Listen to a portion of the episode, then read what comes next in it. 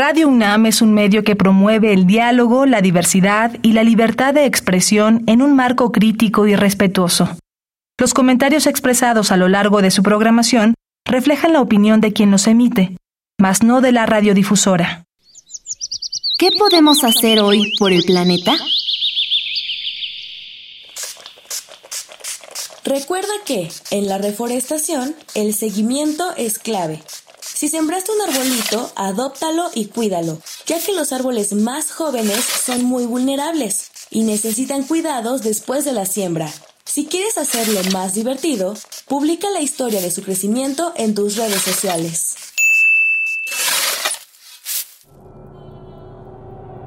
Habitare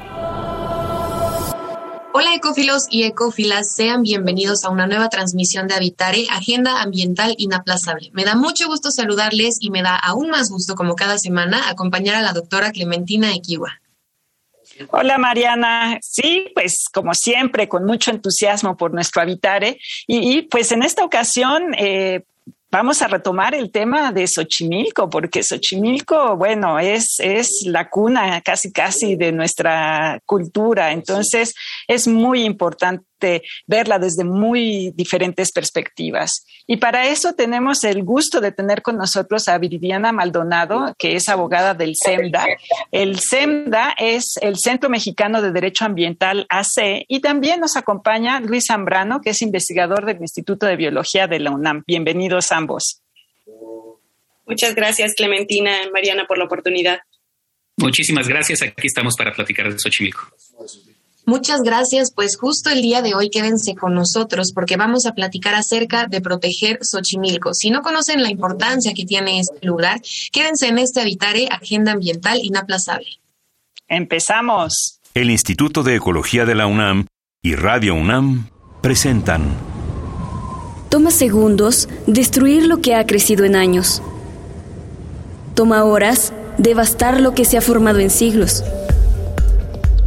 Tomar acciones para rescatar nuestro ambiente solo requiere un cambio de conciencia. Habitare. Agenda ambiental inaplazable. Ciencia, acciones y reacciones para rescatar nuestro planeta. Nuestra, casa. Qué gusto que continúen con nosotros en esta emisión de Habitare. Les adelantábamos al inicio que hoy estaremos hablando acerca de proteger Xochimilco. Y bueno, a quienes nos escuchan, esta palabra que en náhuatl significa campo de flores es un recordatorio constante de aquellos años cuando en México, el Valle de México, estaba formado en su mayoría por lagunas y lagos que eh, hasta el día de hoy permanecen en muchos lugares y Xochimilco es uno de estos, Clement. Pero hablar de protegerlo indica que está bajo constantes amenazas o malos manejos. ¿No? Pues sí, eh, pues desafortunadamente estando en, siendo pues la cuna de, tantas cosas culturalmente importantes para los mexicanos, pues parece que llegamos siempre a Xochimilco por una u otra razón. La más triste de todas es, bueno, las eh, borracheras que se organizan con tanta frecuencia en, en sus canales, ¿no? Pero a lo mejor debemos empezar desde el principio y que nos diga Luis un poquito por qué es importante desde la perspectiva de la biodiversidad y luego ya nos vamos a otra perspectiva un poquito más social para hacer una historia balanceada. Bueno, este Xochimilco yo creo que tiene dos grandes importancias desde una perspectiva biológica. Este, la primera es netamente geográfica. Este, como recordarán algunos de los radioescuchas, este, estamos en una zona de conjunción entre la zona neártica y la zona neotropical. La zona neártica es la zona norte del continente, mientras que la zona neotropical es la zona sur. Y aquí, justo en la Ciudad de México, bueno, en el eje neovolcánico es donde se juntan la neártica y la neotropical. Y entonces toda la diversidad del sur y toda la diversidad del norte tiene, llegan y confluyen en este lugar, lo cual aumenta muchísimo la biodiversidad. Ahora, eso en términos muy continentales, pero en términos específicos es un humedal y los humedales por lo general son altamente diversos. ¿Por qué? Porque tienen un pedazo de tierra donde hay diversidad terrestre, pero también tienen un pedazo de agua que, genera diversidad acuática, los peces, los acosiles, etcétera. Y finalmente tiene como esta interacción entre tierra y agua donde aumenta la diversidad porque hay organismos que solo pueden vivir un rato en el agua y un rato en, la tierra. Entonces los humedales son grandes ecosistemas con mucha biodiversidad. Eso es por un lado, la parte biológica este, pues es, es, un, eh, es muy importante porque es de gran riqueza biológica. Pero la otra parte por la cual Xochimilco también es un gran depositario de biodiversidad tiene que ver ahí sí con el ser humano. Este, desde hace 1500, 2000 años, mucho, mucho, muchísimo tiempo, este, se empezaron a generar lo que se llaman las chinampas en Xochimilco. Y las chinampas son el mejor ejemplo de la promoción de la biodiversidad este, de un ecosistema. y es el mejor ejemplo de que se puede uno desarrollar económicamente sin destruir y, por el contrario, mejorar las condiciones de un ecosistema. Porque lo que hicieron en esa época los precolombinos, las civilizaciones precolombinas fue hacer islas y esas islas generaban orilla y esa orilla aumenta la biodiversidad, como les acabo de platicar. Entonces, en lugar de destruir la biodiversidad, se hizo una civilización aumentando la biodiversidad, aprovechando un humedal tan importante y tan dadivoso como es Xochimilco. Así es que llegamos a Xochimilco con estos dos grandes grupos sociales y biológicos que promueven ambos una gran biodiversidad. Con ese panorama es ahora necesario preguntarte, Viridiana, pensando que quienes nos escuchen, ¿no? Por partes de la Ciudad de México, como por, ejemplo la alcaldía de Xochimilco, poniente de Tláhuac, ¿no? Más acercado a estos lugares, a lo mejor podrán entender mucho más fácil y con más elementos eh, cuál es su importancia. Pero me gustaría mucho que nos platiques ahora, por favor, justo qué beneficios son los que aporta Xochimilco al resto de la Ciudad de México. Gracias, Mariana. Pues creo que podríamos eh, dividir los beneficios que presta Xochimilco en dos grandes rubros, ¿no? El primero yo pensaría desde un ámbito ambiental, ¿no? Por todos los servicios ecosistémicos que presta la zona. Creo que es importante señalar que no solamente a eh, las zonas eh, que confluyen o digamos que están limitantes a la zona, como sería Xochimilco, Tláhuac, ¿no? sino en general como a la ciudadanía y a los habitantes de, la Ciudad de México, porque, bueno, pues es una zona de recarga del acuífero, ¿no? Esto es sumamente importante. Em, es una zona de provisión de alimentos, ¿no? Ya, ya lo comentaba Luis, ¿no? Por esta eh, producción chinampera. Es un gran regulador de temperatura gracias al humedal y a las dos ciénegas que están presentes en la zona. Y bueno, pues eh, realiza una gran captura de carbono también gracias al humedal que está presente. Eso digamos por la parte ambiental. Desde la parte social, pues creo que eh, la zona está llena de corredores naturales, ¿no? Que tienen pues esta magia para, disfrutar y para, estar cerca del medio ambiente, ¿no? Lo utilizan muchísimo como zona em, de canotaje, gracias a la pista de canotaje, a la ciclopista, se hacen rodadas de bicicleta, ¿no? Hay, hay mucha presencia de eh, colectivos que semana con semana están aprovechando la zona.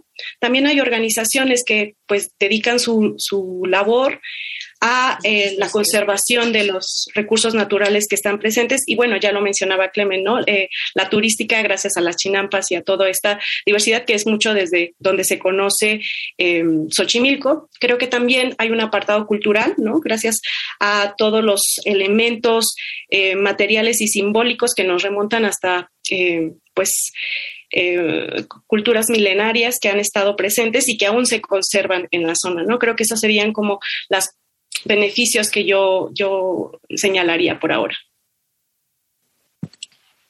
Bueno, entonces es eh, de llamar la atención, ¿no? Que históricamente, más o menos de, por ahí de los noventas, se declara eh, esta zona como patrimonio de la humanidad, reconociendo todos estos beneficios y estas, esta importancia cultural y biológica y al mismo tiempo, como tiene toda esta presión urbana alrededor de ella, ¿no? una ciudad que crece muchísimo, pues está empezando a tener problemas de degradación que incluso amenazan el estatus de patrimonio de la humanidad. ¿Qué, problemas están eh, afectando o están llevando a que se degrade Xochimilco, Luis? Este, sí, como dices tú, eh, se, em, se declaró Patrimonio Cultural y, Natural de la Humanidad por parte de la UNESCO. Si no mal recuerdo, fue en 1985. Antes. Este, y lo tengo más o menos, eh, lo tengo más o menos claro porque justo hicimos un artículo sobre los 20 años por, este, por ahí de mediados de los 2000, o sea, 2010, una cosa así, 2008. Hicimos un artículo diciendo así como, este, eh, ¿qué ha pasado desde que cómo ha cambiado el uso de suelo este, desde que Xochimilco fue declarado Patrimonio de la Humanidad. Entonces, sí, efectivamente, Xochimilco tiene muchas amenazas, tiene, eh, en ese sentido, ¿no? Tiene un problema de calidad del agua, este, tiene un problema eh, de especies invasoras, pero quiero detenerme en el cambio de uso de suelo que ha tenido Xochimilco, en la presión de urbanización que decías tú ahorita, porque quizá es el más problemático de todas las grandes amenazas que tiene Xochimilco. Este, Xochimilco está siendo poco a poco invadido, ya sea por acciones eh, ilegales de, invasión de tierra, pero también legales. Este, y el ejemplo más claro ahora de estas que se consideran legales, eh, en realidad también son ilegales, más bien se consideran legales porque son promovidas por el gobierno, pero también son ilegales, es la construcción de vías de comunicación. Este, justamente en el 85 hicieron la continuación de periférico, 88, perdón, hicieron la continuación de periférico, pero dejaron un camellón muy grande y en ese entonces ese camellón era útil, este, se pensó así porque este, se pensaba que podía servir como para reducir la fragmentación de lo que Periférico generó en Xochimilco, en la zona norte, que son unas 280 hectáreas del resto de Xochimilco. Entonces, ese gran camellón es un humedal por donde pasa el agua por abajo del periférico, para este, evitar la fragmentación. La fragmentación nos referimos justamente a todas estas este, grandes barreras que por lo general son las vías de comunicación y que evitan que los aves pasen o que evitan que los mamíferos pasen o que los pequeños insectos eh, y anfibios pasen. Este, en, el, en el caso de Xochimilco, este camellón funcionaba de puente y ahora el gobierno generó más bien un puente para vehículos, ¿no? Un puente que está destruyendo ese camellón, que está destruyendo ese puente natural para las especies y, entonces está promoviendo la fragmentación. ¿De dónde surge este puente? Surge hace ocho años con una visión de Mancera de hacer una continuación de la supervía. Este, en ese entonces lo discutimos con el gobierno de Mancera y se detuvo el puente. Eh, este, entendieron que era un efecto negativo muy grande y entonces se detuvo el proyecto. Sin embargo, esta vez ni siquiera preguntaron, ni siquiera dijeron agua va y empezaron a construir el puente sin una eh, evaluación de impacto ambiental, sin una serie de grandes este, mecanismos de protección que tenemos nosotros, que ahorita probablemente Viridiana nos puede ayudar a, entender. Y, este, y lo que está generando en términos biológicos es una fragmentación, ahorcar la parte norte, que son estas 230 hectáreas, y promover la urbanización. Si ya de por sí estaba este, amenazado con urbanización, esta vía de comunicación lo único que hace es acelerar esa urbanización y está en gran peligro ahora mucho más de lo que estuvo en los últimos 500, 800 años Xochimilco. Es un, es un gran problema que desgraciadamente de pronto parece muy recurrente cuando se habla del desarrollo urbano, en el caso de la Ciudad de México, ¿no? El tema de decir que hay una sobrepoblación actualmente para los servicios que tenemos disponibles, eh, eso obliga constantemente a estar buscando estas salidas de que la mancha urbana abarque cada vez más y eso trae muchos problemas. Viridiana, me pregunto ahora, considerando que este ecosistema eh, de de Xochimilco contribuye pues enormemente a que la Ciudad de México a lo mejor se vuelva más viable, que sea una ciudad verde, digamos, en algún momento. ¿Cuáles son entonces las consecuencias de la degradación y en el caso específico del puente, qué estaría en juego? Pues mira, Mariana, creo que el puente vehicular en general representa una disminución em, para la calidad de vida de las y los habitantes de Xochimilco y en general para las y los habitantes de la Ciudad de México. ¿no? Ya lo comentaba Luis, este proyecto em, tiene una serie de impactos ambientales de gran escala. Uno de ellos, pues sí, es la fragmentación de los ecosistemas al dividir, digamos, esta zona que, corre, ¿no? Y esta área natural protegida, aumenta, ¿no? O exacerba el crecimiento de la mancha urbana y de los cambios de uso de suelo. Hace poquito veíamos ya la instalación de una gasolinera, un motel, ¿no? Dentro del área natural protegida. Y bueno, este tipo de, proyectos... Eh, pues son lo que ocasiona, ¿no? Que se siga incrementando y que se siga ejerciendo presión en las pocas zonas que tenemos todavía bien conservadas pues hay afectaciones a la fauna silvestre, ¿no? particularmente a las aves migratorias y a las especies endémicas que pues son muy importantes en la zona. Eh, creo que uno de los aspectos más relevantes es em, la afectación al flujo hídrico, ¿no? Que, básicamente es lo que le da vida al funcionamiento o al correcto funcionamiento de los humedales. Em, y bueno, pues se sigue priorizando, ¿no? Se sigue priorizando la infraestructura pública que promueve el aumento del parque vehicular. Me parece muy chistoso que em, el gobierno de la Ciudad de México impulsa este proyecto con el objetivo de mejorar la, calidad de vida de los ciudadanos y de mejorar la movilidad, cuando realmente es todo lo contrario, ¿no? Este tipo de proyectos ya está comprobado que en pocos años pues dejan de ser rentables y en vez de eso pues deberíamos estar... Em, impulsando estrategias de transporte multimodal, ¿no? Que verdaderamente nos lleven a transitar hacia ciudades mucho más sustentables. Creo que en aspectos culturales, mm, al ser este, este sitio una zona de patrimonio mundial de la humanidad, pues afecta los atributos que dan vida ¿no? a las características que, que la UNESCO observó en, en, Xochimilco y que, bueno, están latentes su riesgo. Creo que eso sería por una parte. Para mí, otro aspecto muy importante es que sienta un muy mal precedente, ya lo comentaba Luis, este proyecto es impulsado por el gobierno de la Ciudad de México. Xochimilco tiene características muy particulares, ¿no? Sitio Ramsar, ¿no? Patrimonio mundial de la UNESCO, es área natural protegida, eh, se considera como suelo de conservación y todos estos, eh, digamos, características o instrumentos de protección ambiental, pues conllevan eh, una serie de obligaciones para el Estado, ¿no? Estas obligaciones de proteger y, de vigilar el cumplimiento de, que esta zona se conserve, pero parece que con este proyecto, pues, se está atendiendo a todo lo contrario, ¿no? Busca em, que estos estándares pasen, ¿no?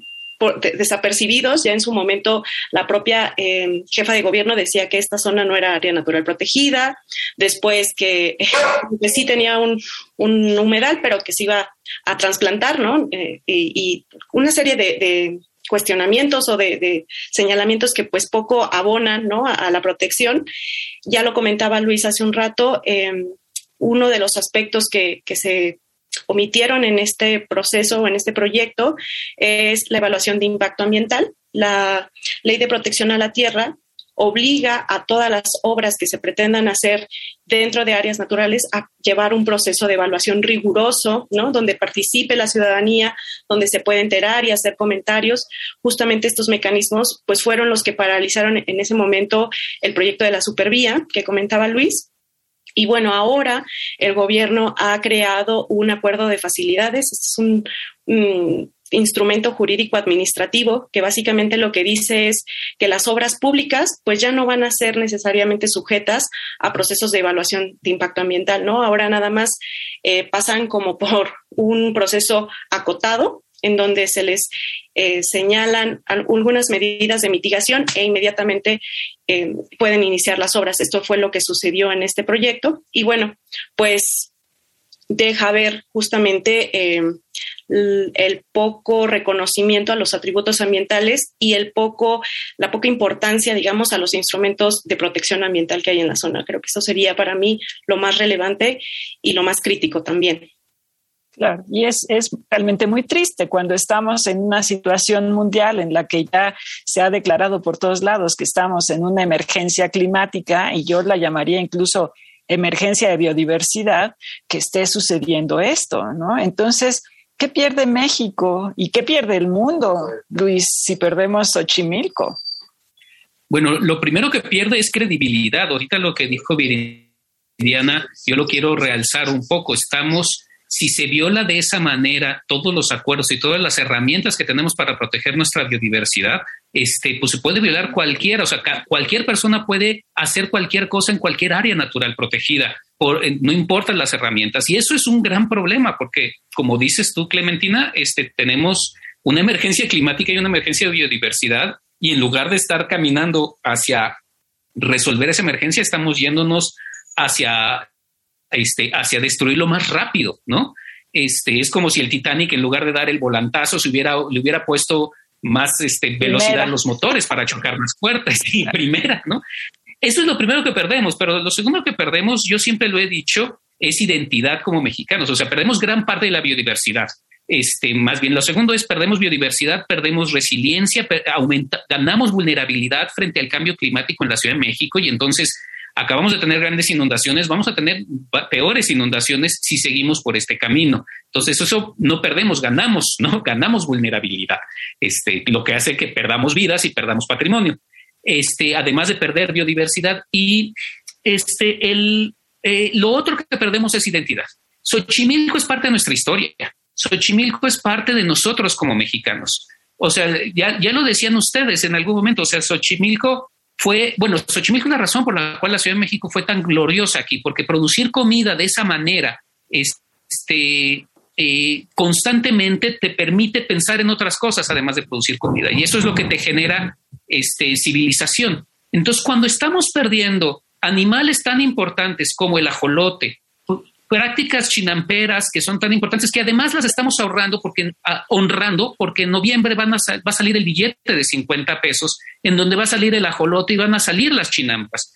Entonces los estamos poniendo en un billete, de esa manera le estamos dando reconocimiento, pero estamos destruyendo las reales, las de la vida real. Eso es lo que estamos perdiendo. Además de, obviamente, las especies icónicas como los charales, los acosiles y fundamentalmente el ajolote, que es el hermano gemelo de Quetzalcoatl, uno de los dioses más importantes para la cultura prehispánica. Entonces, eso es lo que estamos perdiendo.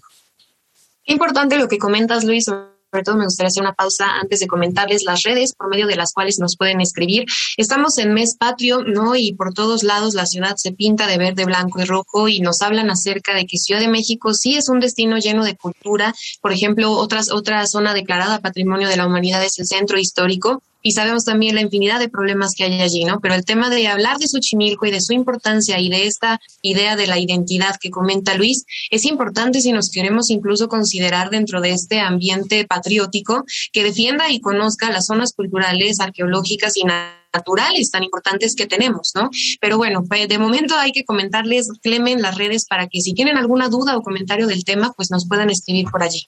Sí, estamos en Facebook en Instituto de Ecología UNAM, todo junto, en Twitter arroba y Ecología UNAM y en Instagram Instituto-Ecología UNAM. Por allí nos pueden mandar todas sus dudas o comentarios que tengan sobre el tema y retomando esta idea de identidad y sobre todo de cómo defender y difundir la importancia que no solamente tiene la zona, sino su conservación, me gustaría preguntarte, Viridiana, ¿qué podemos hacer nosotros y nosotras como ciudadanía, eh, no solamente quienes viven en Xochimilco o en esas zonas aledañas, sino todas y todos, de qué manera podemos contribuir para que este problema no avance y sobre todo si ya está identificado, cómo se puede apoyar? Gracias, Mariana. Pues creo que es indispensable apropiarse del sitio, ¿no? Conocer la importancia ambiental, histórica y cultural que tiene Xochimilco me parece fundamental, ¿no? no más allá de las trajineras, más allá de, la fiesta, es indispensable apropiarse de, su riqueza, ¿no? Creo que es necesario también involucrarse en las iniciativas locales. Hay jornadas de reforestación, hay jornadas de limpieza de la zona lacustre y creo que eh, el que tú te vincules a una área natural protegida o a una zona tan eh, icónica como es Xochimilco, te lleva eh, inmediatamente a querer protegerla y a querer estar presente, ¿no? Em, creo en general, y, no solamente para este megaproyecto, sino para todos los megaproyectos, que es necesaria em, la participación ciudadana. ¿no? Ah, necesitamos ciudadanía atenta, crítica, activa, que realmente em, pues se preocupe ¿no? de, la instalación de este tipo de proyectos, que se preocupe de las consecuencias que van a tener a largo plazo, ¿no? de que próximamente eh, pues las generaciones futuras ya no van a poder disfrutar de la riqueza que hoy tenemos.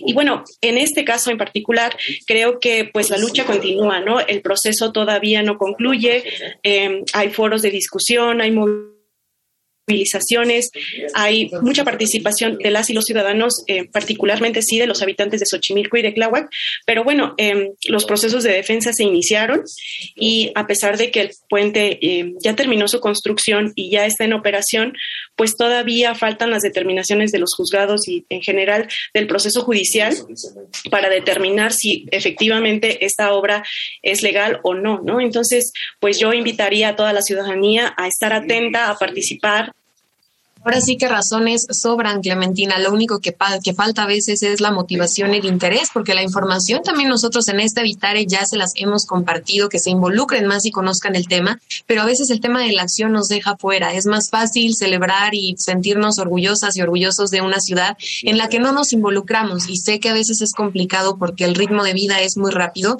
pero conocer esto vale la pena y es una lucha y una resistencia que no es solamente para nosotros ahora, sino para las generaciones que vienen. Como siempre ha sido.